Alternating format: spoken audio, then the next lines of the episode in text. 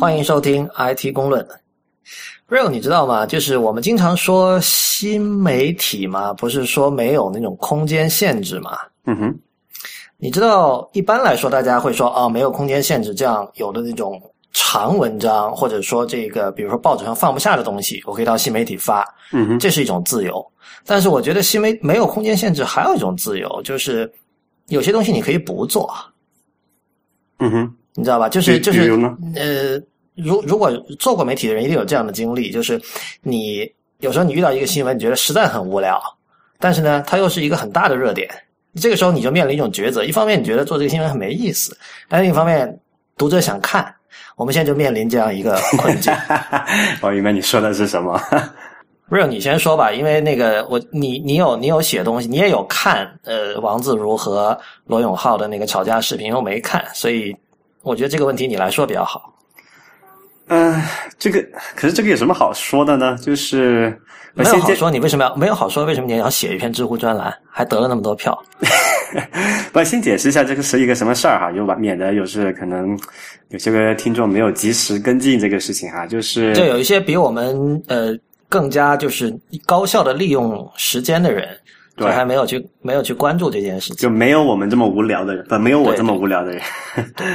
就是那个、呃罗永浩的那个锤子手机，就锤子做锤子手机那个罗永浩和国内的一个叫做 Ziller 的一个测评网站的叫王自如，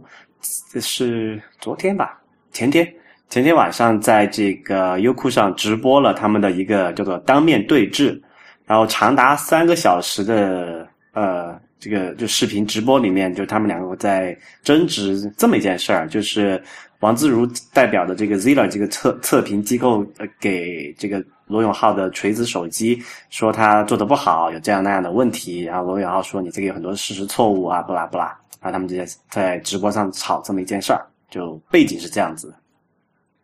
嗯。所以，对啊，你看了，你觉得怎么样？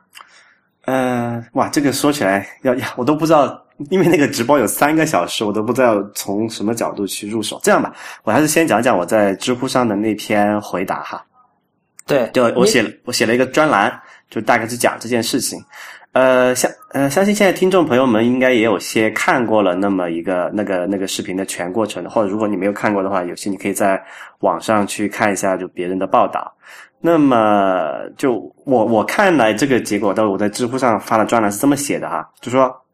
这个王自如因为是个年轻小伙子嘛，好像才二十四五吧，他显然就是太嫩了，我们叫做就是太年轻，缺乏经验。然后这个从这个整个这个整个对峙这个直播的表现来看呢，他完全没有意识到这个对峙的就对方这个罗永浩的真实的目的是什么，然后他的这个就是应对的准备做得非常的糟糕。然后我个人的评价呢，就说仅从这个对峙的这个情况来看哈，就说罗永浩就是以比较微小的一个代价嘛，就是打掉了这个王自如，就是代表了这个 Zilla 这个测评机构的几个最关键的这个叫做呃生存条件嘛。因为你作为一个第三方的测评网站，你最重要的就是一个信任嘛。因为如果不然的话，谁相信你的这鬼话？不是枪手软文很难讲得清楚，对吧？还有一些什么他的道德基础啊，就最关键的还有一些新的业务的一些法律基础，都在这里面被罗永浩就是基基本上可以说是摧毁掉了。嗯对，我的结论就是这么一回事儿。，OK，啊、我我没有看那个视频，我也不准备看。就是我知道这两天很多人在各种这个管道，包括 email 啊、新浪微博啊，跟我们说希望我们聊这个话题。不过我必须先指出，那种那些有一些人还提出说让我们要李楠来聊这个话题的人，你们 你们真的在乎客观公正吗？真的要问一下，我觉得这个，但是我看了觉得很好笑，就是这个。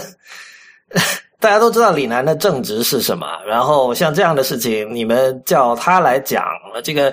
我我会觉得，如果你你有这样的期待的话，其实你是不在意客观公正这件事的，就并不是收了钱才是不客观嘛，对吧？不过基本上我对这件事情的立场就是说，嗯，其实我很清楚，如果我们讲这个事情，然后如果我找一些。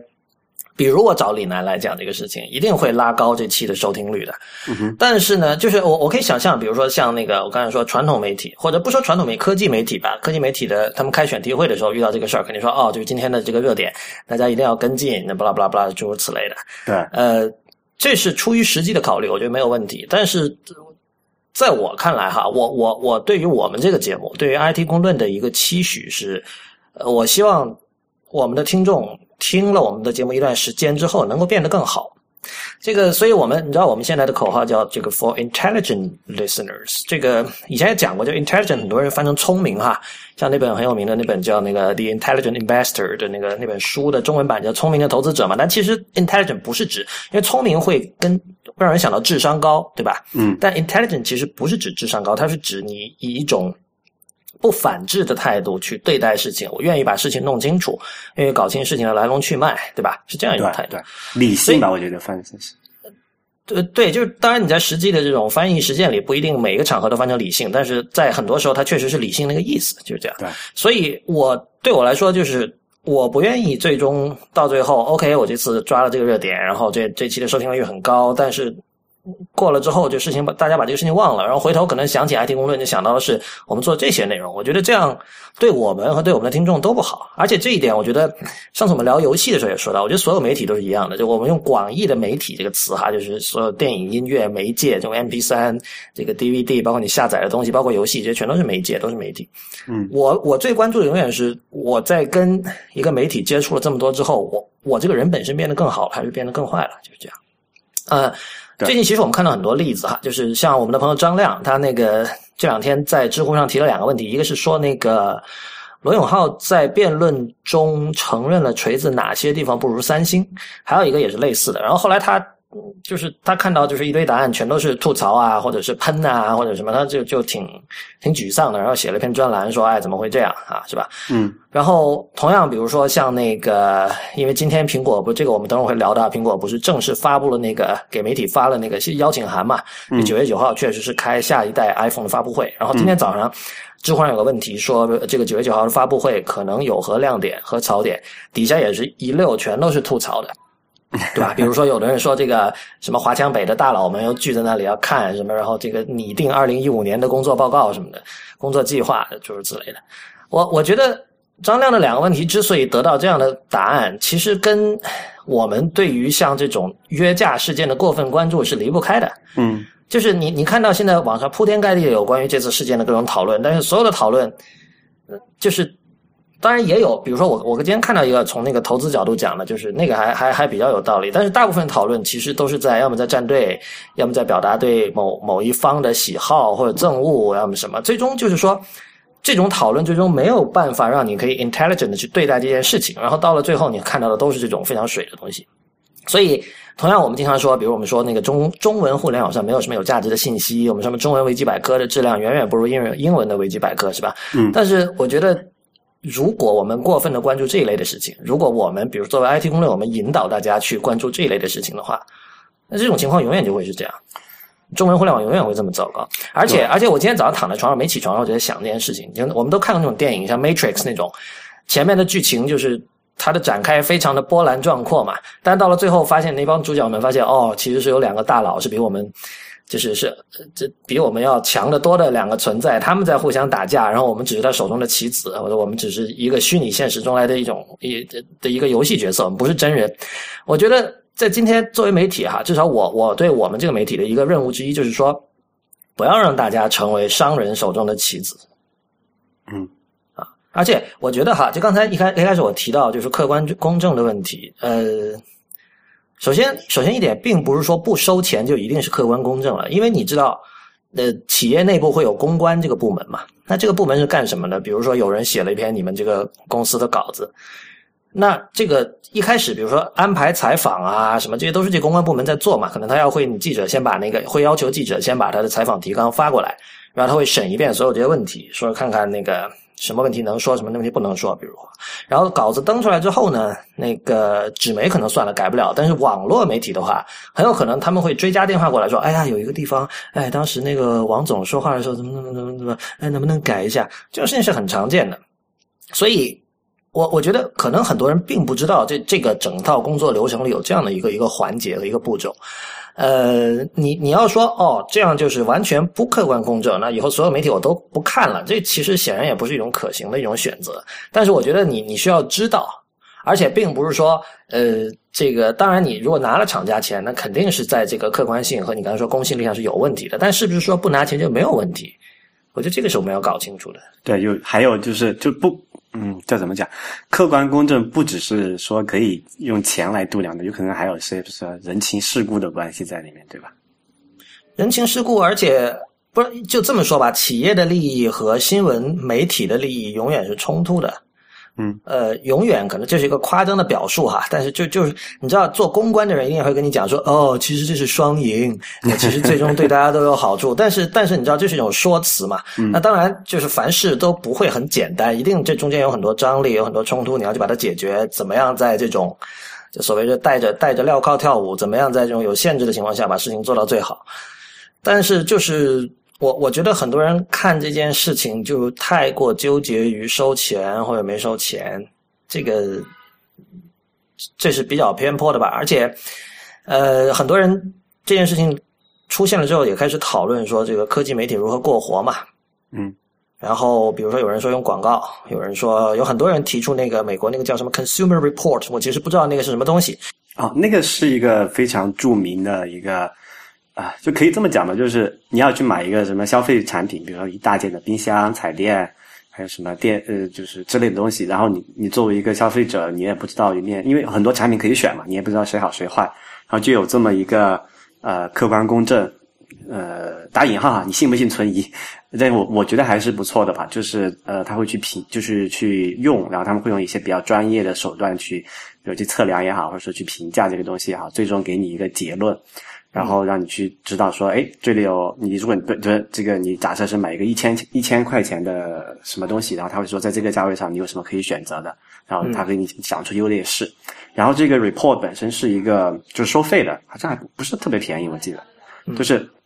呃，然后就是你需要，比如你采购什么大家电的时候，你去买一个这个这个 report 看一下，你看一下今天近这个最近就是你你要采购这段时间有什么可以选的选项，然后你应该买哪个，大概是这么一个意思。对，所以不，其实说白了，媒体盈利方式就两种嘛，要么广告，要么是读者支持，对吧？Consumer Report，OK 是读者支持。然后在国内，如果我们讨论这种话题，永远最终是归结到哦，你这个这个内容很好，但是支持你的读者不够哦，就那么点，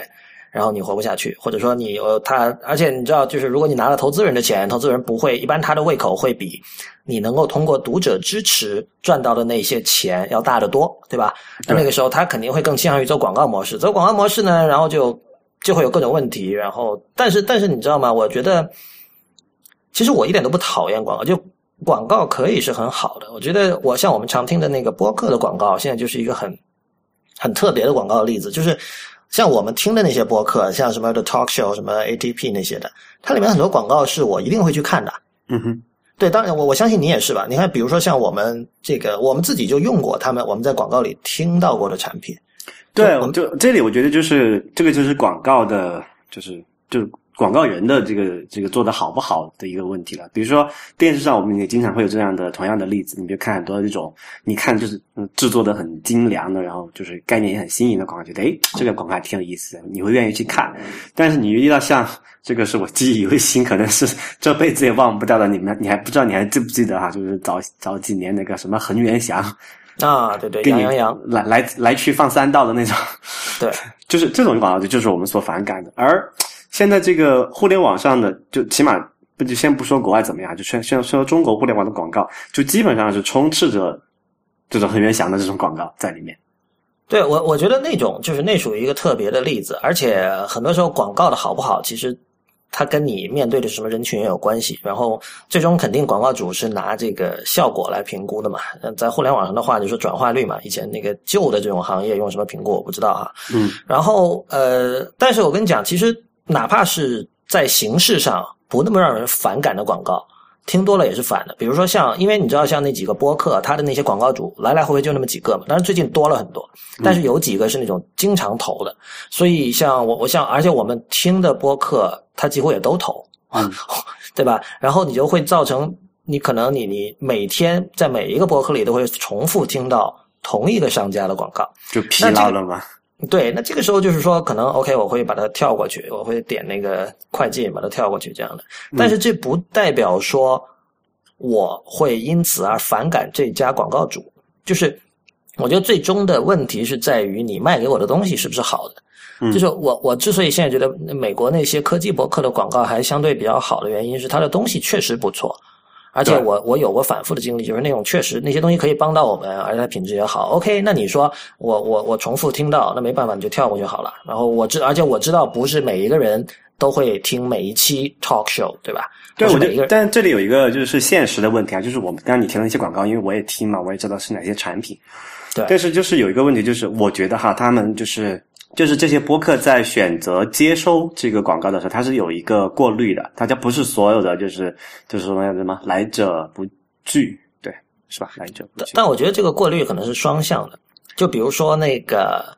一般特别大的厂商不会投他们。嗯，对，因为它太小众了。对，但但就我这个还是很重要，就是起码。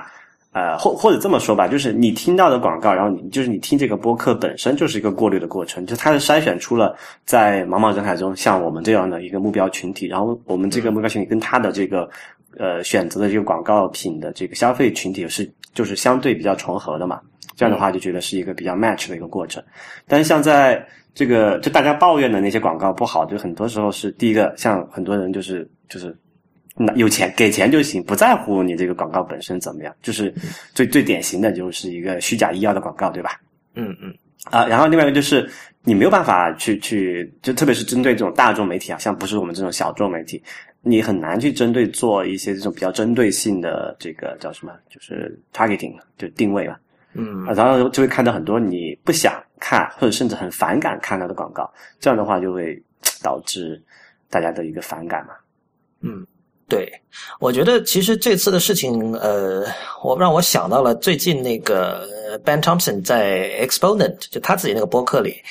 讨论的一个问题，因为他们他们花了一两集来讨论那个 Buzzword 啊，不是 Buzzfeed，嗯哼，Buzzfeed 他们不是做那种所谓这个科技界叫 Native Advertisement 做的比较好嘛，然后就是对，就是这其实就是以前叫 Advertorial，然后中文叫软文或者就是根据客户根据广告客户的需要。做做一套看起来很像是真内容的一些，但其实是广告内容的东西，大概就是这样。嗯，呃，他提到一点，就是说，嗯，因为传统媒体都面对这样的问题，比如说你如果写哪家企业不好，那家企业可能就抽广告，这种事情在报纸很常见的以前。我相信所有的媒体都会有这个问题。没错啊，就是我我相信大家可能比较知道的例子是那个当年曹军武在《南方周末》写那篇叫《系统》，那篇是最早把这个所谓网游里面的人民币玩家，他是写那个史玉柱那叫什么征途嘛？对对，写那个网游，然后那篇那篇报道很有名，后来还得了奖。但当时据说史玉柱看了就很生气，就这样的。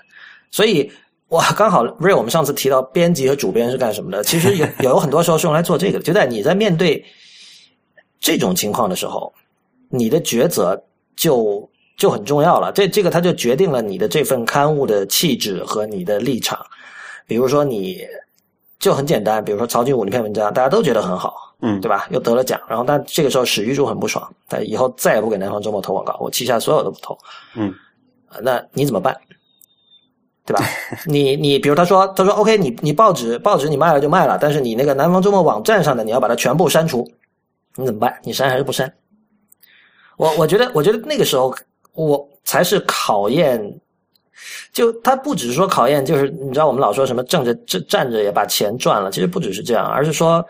有时候你可能你要做出的选择会令读者愤怒，会令读者不爽，但是长期来讲可能是更好的，或者怎么样，这就很复杂，就必须按照具体的事例来讨论，对吧？所所以，其实就回到这个罗永浩和王自自如这个对峙的过程，就我们先抛开他那些具体细节啰啰嗦嗦的不讲，我就这边暴露出的一个问题，我觉得还是可以就值得讨论啊，就是这个呃，特别是在中国这个问题更加明显，就是像类似于像 Zila 这种代表的这种测评机构或者叫科技媒体，他们的这个职业操守的这么是这个问题。我不知道，因为我我真的从来不看测评，包括你知道很多人像像 The Verge 的测评应该是业内标杆吧？据我所知，Ziller 也是以他们为一个模仿对象还是什么样？但是 The Verge 我也不看，就我我不是那种，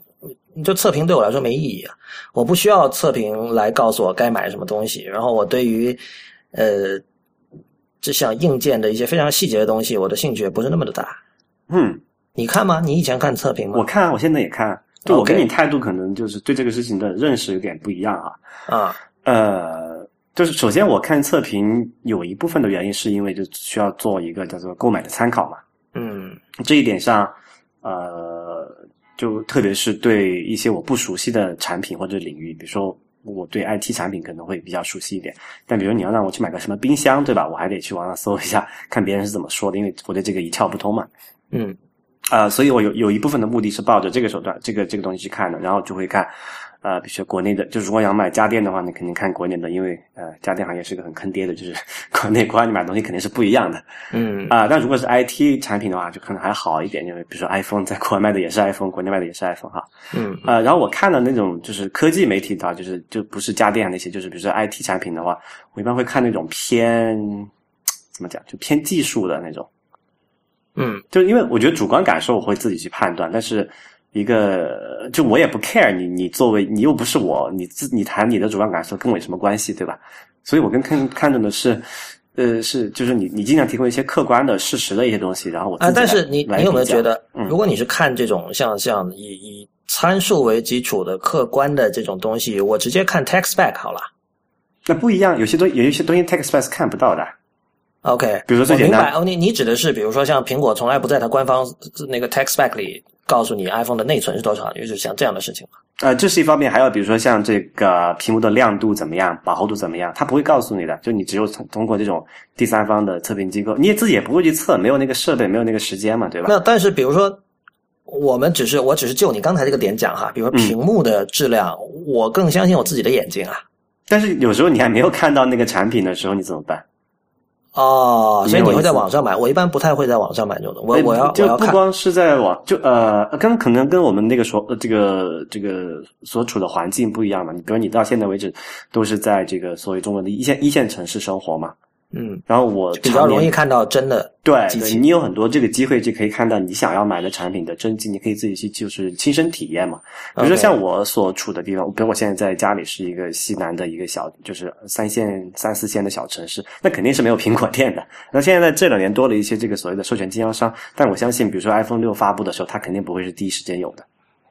嗯啊、然后另外一个就是在加拿大的时候，我待的那个地方也是没有这个苹果的，就是 Apple Store 这个东西的。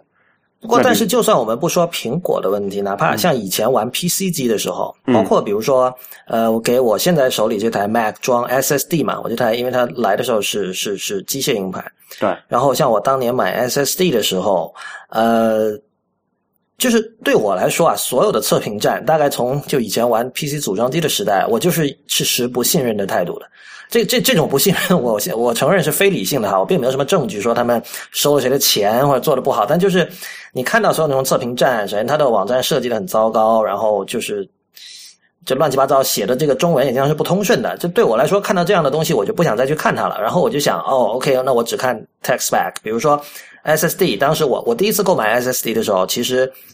我是不太了解很多关于 SSD 的东西，那我就去网上搜，然后我问你，对吧？嗯你当时跟我说那个某某品牌什么什么比较好，要注意什么什么，然后 OK 我就知道了要注意哪几个点，然后我就去去搜，然后一般你卖家会给出这些这些 spec 嘛，对然后我就去看，然后就买，然后你选择那种，比如你如果在淘宝买东西，你肯定选择什么钻比较多的，就是我一般就是靠这种这些常识加上一些自己的这种 Google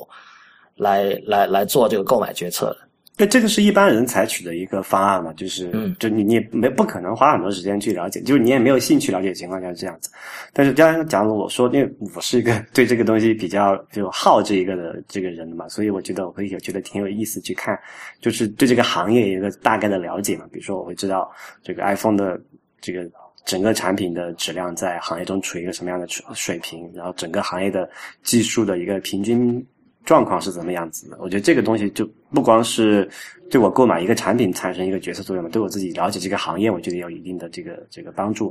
呃，所以这里是涉及测评的功能了。就是我相信测评肯定有一部分功能是说，呃，导购，对吧？对对，购买这可能是最主要的功能吧，我觉得。啊，那那就是那种功能，我相信对你也是是次要的，对吧？按照你刚才说的，就只是一部分了，不是不是核心的，我觉得。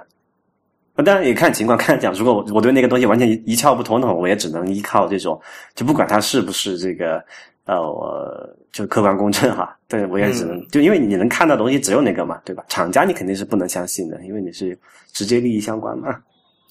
对我我确实对于测评可能没有什么发言权，因为我就是我我不是他的读者，然后我我真的觉得很枯燥很多，就是就是没有它没有叙事性，然后最终比如说你比就拿 Ziller 来好了，比如他比较这个像像魅族和小米这两家东西，我都是肯定是不会买的，嗯那。就是那对我来说，除非我是刚好要写一篇这方面的文章，我可能去看作为参考，那属于就专业性阅读了。嗯如果作为一个普通读者，呃，呃，我我觉得苹果的例子不好，因为我们我们本身经常讲苹果的事情，可能属于我们比较对这个品牌比较熟，对所以对，哪怕比如说这个假设下一代 iPhone 出来两个尺寸应该买哪个，我不需要别人来告诉我，对吧？对但是我们或者换一个换一个情况来讲，比如说我要买一个哎 sous vide，就是像我们在未知道里谈过的用来做牛排的那种东西，水浴机嘛，水水浴机器对。那这个时候，我其实是看 JJ g a r 推荐，然后买的。啊，哦，我明白你这个这个意思，我也买了一个。不，水域我觉得可能还不是特别好，因为它的现在选择不多，你知道吗？就一共就那几个品牌，尤其是比如你锁定，就是 affordable 的选择不多，对对对贵的话还是挺有挺多选择的。对，比如你锁定两百美元的价格，那其实就那么几款可以选。对啊，就那么没的没什么好选的。对啊，所以我觉得这这样就使得就是我们说到这儿就会想到，究竟什么人需要看测评？那除非就是说我需要，嗯，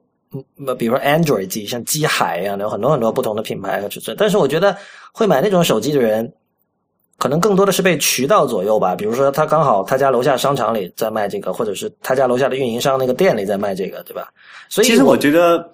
不是这样子，就是特别是现在，就是这个网购啊，特别在国内，网购和这个快递都是叫做高度发达的这么一个状态。大家不要笑啊，这个真的是高度发达。你要跟什么北美那种地方比起来，你这个跟就说淘宝两天就能拿到，那是就是 Amazon Prime 的水平，要付费的。对对，所所以我觉得这种情况下，而且如果你又是一个产品，呃，就是就不像比如说你买苹果就那么两款，你你爱就你的明就目标很明确嘛。那比如说你要买安卓机的话，真的是可选的很多的。就是过去那种你只能在你楼下的店那种选两个产品，然后你就看一下就能能拍出脑袋想出来的这种时代，真的是就基本上是过去了。我觉得，哎，我想到一个好例子，我刚我我我刚就想到，比如说如果要买耳机的话，嗯哼。那好像是得看一下测评的。对这个事情，我就一直觉得很扯。呃，为什么？不，首先耳机很多，对吧？品牌很多，然后但但是我相信你也你参数不同对的这个我知道，但是我相信你也看过很多的这个耳机的这个测评啊。没有，你没有吗没有看过很多，我 OK，只看过一点点。我我因为我之前就买买耳机的时候，我还就留意了一下，然后当时就可能是我们没找到一个比较，我觉得就是比较可信的一个网站，还是说这个整个行业就比较乱。首先，这个就是这个叫 HiFi 这个行业嘛，整个就是非常的就充满了叫做成见、偏执和主观臆想的一个行业。而且也有很多收黑钱的现象，所以我我理解大家的担心了。如果 IT 行业不搞一搞的话，以后可能就像现在的这个 HiFi 行业一样，是吧？对对对对，所以而且就说这个时候，而且他们讲的很多东西，就是就在我看来是没有，就像刚才我讲，我看测评，我不会去看那种主观的评论东西，这主观东西是说不清楚的，对吧？你你个人感受，如果我不相信你，啊，你怎么办？哎，不对啊，那你就要找你相信的人啊。就以前我们谈乐评说过，就是你要么就是说这个人的口味跟我接近，那我就听他的；或者说嗯这个乐评人的口味跟我不接近，那推推推荐唱片我就不买，就是这样。但这里有一个问题哈，你那个是可以实现的，就是你可以，因为乐评人他评价的是同一个，就是他是在持续不断的评价同一个同一类商品嘛。嗯你很少能找到一个你相信的一个一个作者，他会他会不断去评论这个耳机怎么样，评论这个电脑怎么样，他评论手机怎么样，他都每个人都是有专业的嘛，就导致你在看不同的产品的时候，你不可能看到同一个你信任的人或者这个机构的一个评论的，包括那些测评机构也是，有些测评机构呢，他可能侧重做这个手机，比如说像这个 Zeller 他是这样，但我。不，我我不看，从来不看 Zeller 哈，但我就提一下。还有一些机构，他专可能专门做这个电脑硬件呃，还有什么专注这个苹果的测评的，就之类的，就你很少能找到像乐评那种一个整个这个人，他就专门评论你就那个东西，然后这个东西你还是反复购买的，你可以通过多次的这么一个就是一个尝试，就找出你一个跟你口味比较接近的乐评人嘛。就 IT 行业没有这个这么一个状况嘛。我觉得应该是说，就是大家。至少在以前啊，还是相对把乐评当一回事儿的。但是，好像直到今天，大家对于这种硬件设备的测评都没有太把它当一回事。就是要么有一些人就跟跟我一样，就是先预设了这些人都是收了黑钱，或者说就是这都是只是随便写写参数、写写主观感受，没什么可看的。要么就是大家也没，我相信很多人是没有耐心看一篇非常细致的关于科技、关于技术产品、关于 gadget。的评论的，因为确实很枯燥，大部分包括 The Verge 那些。对 Verge 我是很少看，就我看的测评就基本上就看那么两家吧，就如果没记错，一个是那个呃叫 Anatech。嗯，然后那家就是以那个是高度 hardcore，对，非常就是他会用非常专专业的设备去去测，也就做的数据做的很全。然后对，就我因为我看了他这么多年了嘛，然后我对他的整个一个职业操守啊，怎么一个对厂商的态度我也有了解，就我还是就是比较信得过的一个一个一个一个网站。然后另外一个叫那个什么来着？我现在想不起名字，就是这种这两个都是那种就偏 hardcore 的那种讲数据呃。主观感受他们也提，但是不是他们最有价值的部分的那种测评网站。嗯，对啊，我我就我就是觉得说，这个如果如果它的这种导购的这种呃，它就它作为导购的这种存在，不是那么不是一个硬需求的话，好像你也很难说要求这个读者来付费支持它。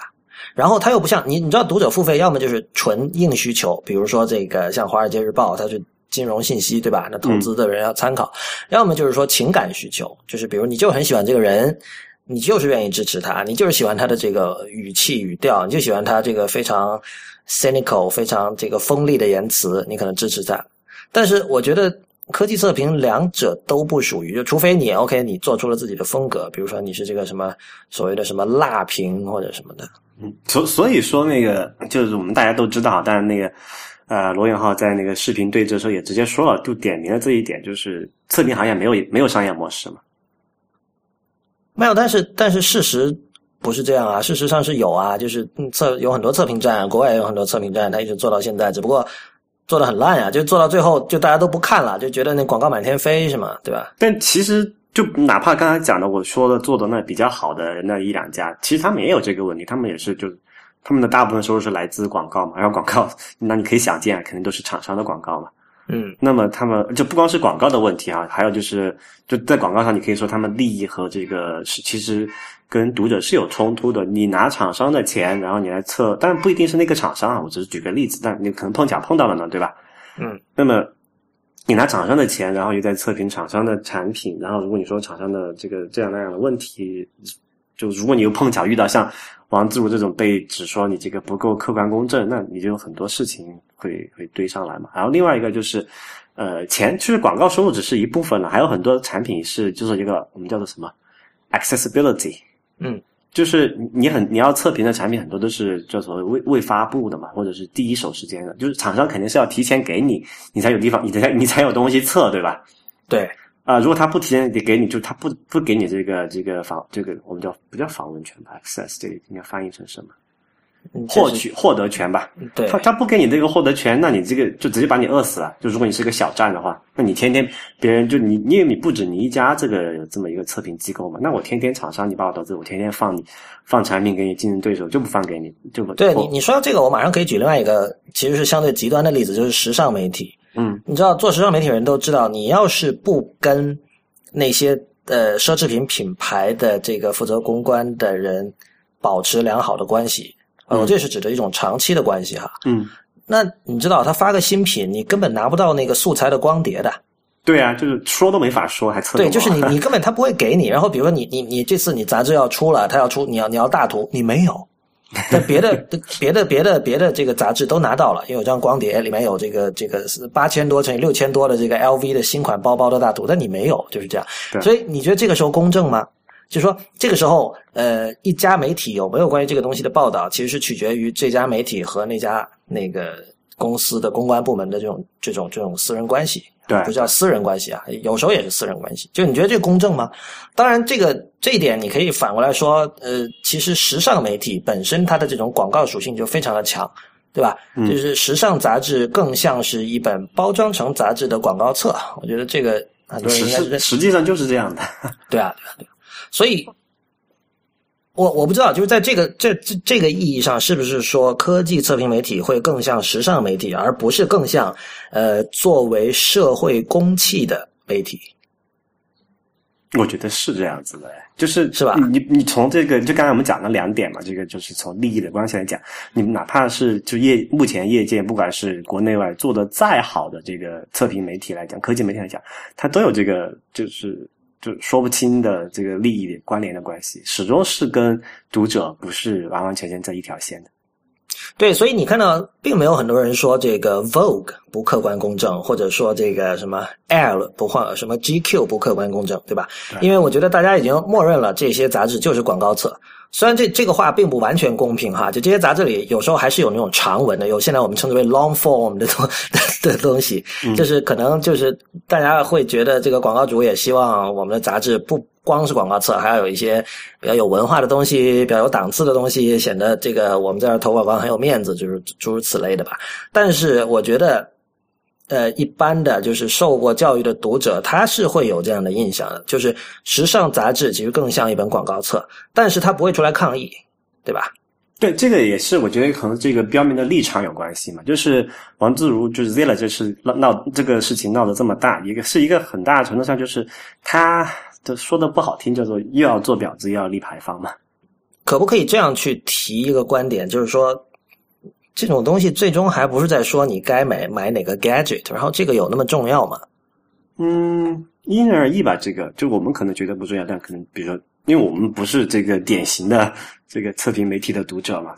呃，不管怎么说，我们今天又打脸了。你看一开始说那个觉得这个问题无聊，但是还了还是聊了四十分钟哈。呃，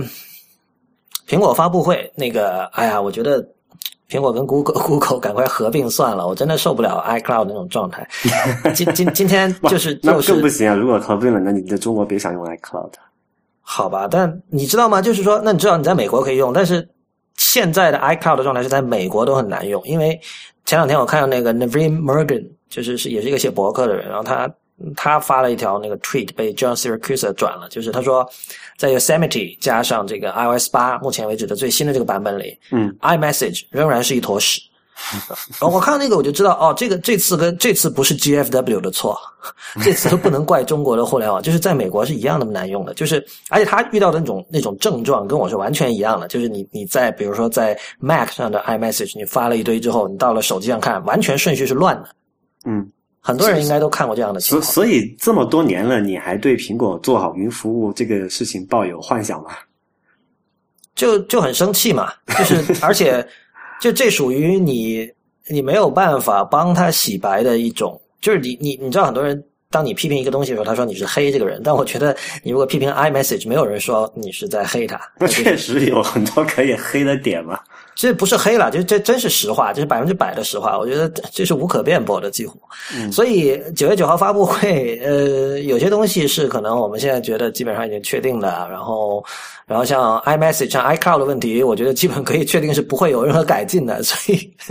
也不能说完全没改进，可能有这个小幅改动，感觉意义不大那种。没有啊，就是连小真的小幅都没有。嗯，那我还是有点期待的，反正小期待。有有一个问题是，他的口号叫这个 “wish we could wish we could say more”。嗯，这个这个口号我看着我读的有点怪，你觉得是什么意思啊？这个很好理解哦，我觉得怎么理解？他那个是从前去年开始吧，不是外界都这个就 Tim Cook 一直在外面说啊，我们有很多新产品，new product categories，记得吗？嗯，新产品品类哦，不是新产品哇，记得啊，然后就说。就一直在放，一直在就是在那放话嘛。但是你知道，现在马上都九月了，对吧？嗯。今年都快过去，已经过去三分之一、三分之二了。现在还剩小半小半年，还没有新品放出来，那肯定他们也很着急啊。那个话放出来，东西没拿出来，外界对你期待很高，你自己憋着也难受嘛。但如果这样就很古怪啊，因为你是作为厂家自己说这句话，而且这这这个信息是几乎是没有信息，因为所有人都知道苹果喜欢保密。嗯哼，然后等于你你这个口号你确认了这一点，嗯，我们是喜欢保密，但是我们其实想告诉你的，但是我们不能，这不是这个不是一个零信息量的口号吗？就是以前的口号，至少它还在暗示某种东西，让你可以猜测某种东西，但是 more 那当然是 more 了，对吧？这这个我觉得它就暗示了东西啊，暗示了这一次发布会不只是发布 iPhone 这一个我们传统都知道的东西嘛，因为大家都知道九月份会九月份会发布这个新的 iPhone，现在问说。嗯，还有很多东西哦，就是他之前承诺的那些什么所以就是说你你你认为这个对啊，这个是确认了，一定会有可穿戴设备或者某种我们现在暂时还想不到的东西。对，OK，预测地这次看看 怎么样啊？你说的这么肯定，肯定的嘛，那个那个再不然就这只就 Tim Cook 只能自己自己自打脸了，嗯就不是我们打脸的问题了。哎，说到这个，我我一直想问你，你到底有没有听那个 Nathan Gnatra 在 Debug 那三部曲啊？还没有听呢，就是啊那个超长，加起来差不多六个小时。呃，而且你你知道我订阅很多那个播客嘛？嗯，啊，最近在国内跑，很少有时间在听养养肥了很多。对，已经我那个列表已经装不下了，就是手机已经装不下了。但但那个真是宝物，我我也推荐所有没听过的人听。就是 Nathan Gnatra 以前是这个苹果从 iOS 一到 iOS 五点一左右，在这段时间呢，它是叫这个就类似 iOS Lead Developer 这样的，呃，叫开发啊 Director 开发总监，就是他软肯定是软件的一部分嘛？对他肯定是直接向 Scott Forstall 汇报的，就是甚至我我不知道他是不是就是在这个 iOS 这个软件的这个组里，就是 Forstall 下来就是他这样的关系，就算不是也很接近了。所以，然后他但他五点一 iOS 五点一出的时候，他大大概就离职了，所以之后的版本跟他就没关系。但是他分享了很多很多事情，他刚进他五点一的时候离职的，对吧？对啊，那至少他知道，至少知道六的那个这些产品的规划嘛，就是他是应该是知道的。对，但但你知道，就是这个是一个，我我之前也反复讲过，就是乔布斯去世之后，苹果内部的很多事情慢慢的都浮出水面了。就你可以听到很多很有趣而且很有价值的事儿，比如说，就 Nitin Ganatra 其实爆了很多料的，比如有有一个是他说那个当年其实你知道当年那个传刚传出要做 iPad 的时候，嗯哼，媒体都会说这个就是 iPad 没意思，而且一定卖不好，它只不过是一个呃大一点的 iPod Touch 嘛。嗯哼，但是 Ganatra 在这个这个他在 Debug 这个播客里做的那三部曲里，他就说了，乔布斯当年就是这么想的。乔布斯当年就跟他下面的人说：“你 iPad 你只要你只要把它想成一个大版的 iPod Touch 就可以了。”相反是他们手是手下的人认为这个这个想法是不对的。当时 Ganatra 就举了一个实际的例子，就是那个 Mail 这个 app。嗯，就是当时有了 iPhone 版嘛，但是就是按乔布斯的想法，你直接把它扩大就可以了。但是他们就做了很多这种这个原型，试图告诉乔布斯，如果你只是把那个 iPhone Mail 的那个界面扩大到 iPhone 的尺寸，那会是一场灾难。哎，等等啊，这里有个有个逻辑问题哈，嗯，我记得可能是我记错了，但我我很确定是这么一回事儿。乔布斯就是不是乔布斯本人说，还是谁说的？就是他们最开始不是要做 iPhone 啊，那是更早。就你说的是先有 iPad 的这个概念，后来才有 iPhone 嘛，对吧？对那是更早。你说的可能是发生在二三二零零三到二零零五年、二零零六年这段时间的那事情。所以这里逻辑不就有问题吗？没有问题啊，就是你说的那段事情是这样的，就是他们发现一个大概十寸的一个平板可以做一个触摸式的屏幕，但后来就决定说先先发手机，对吧？啊？对，但是呢，然后从二零零七年以后的历史是他们先有了手机，然后决定我们还是要做大的东西。那做大的东西屏那个做做大的版本，也就是 iPad 的时候，乔布斯的意思是说，哎，你不是有 iPod Touch 吗？你就要把它，你就要把你在设计的时候，在做软件设计的时候，你就要想象它是一个大版的 iPod Touch，、就这样。哦明白你的意思。对，这样这样这样就讲得过去。对啊嗯，然后就这是一个例子，就有很多这样的这种细节，就是让你真的是了解了很多这种内部的事情。包括我昨天听了很有感触的一点，我到现在其实我也只听了三分之二，因为太长了。但是昨天他就提到，他就说他他不是离职了嘛，然后那个那个博客那个主持就 Guy English 就问他说。就说 你以你的这种江湖地位哈，你虽然离职了，但你完全可以写信给你以前这个的哥们儿、以前的同事说，哎，那个加一个这个功能吧，就是说你有没有这样的一种一种 privilege？我听着觉得很逗，然后跟他转意思就是说还是不要。他说有很多人离从苹果离职之后，就有一些比如说做开发的人，他会有那样的种心态，觉得哼，你看老子现在走了，你们肯定不行了。但他觉得这个其实就很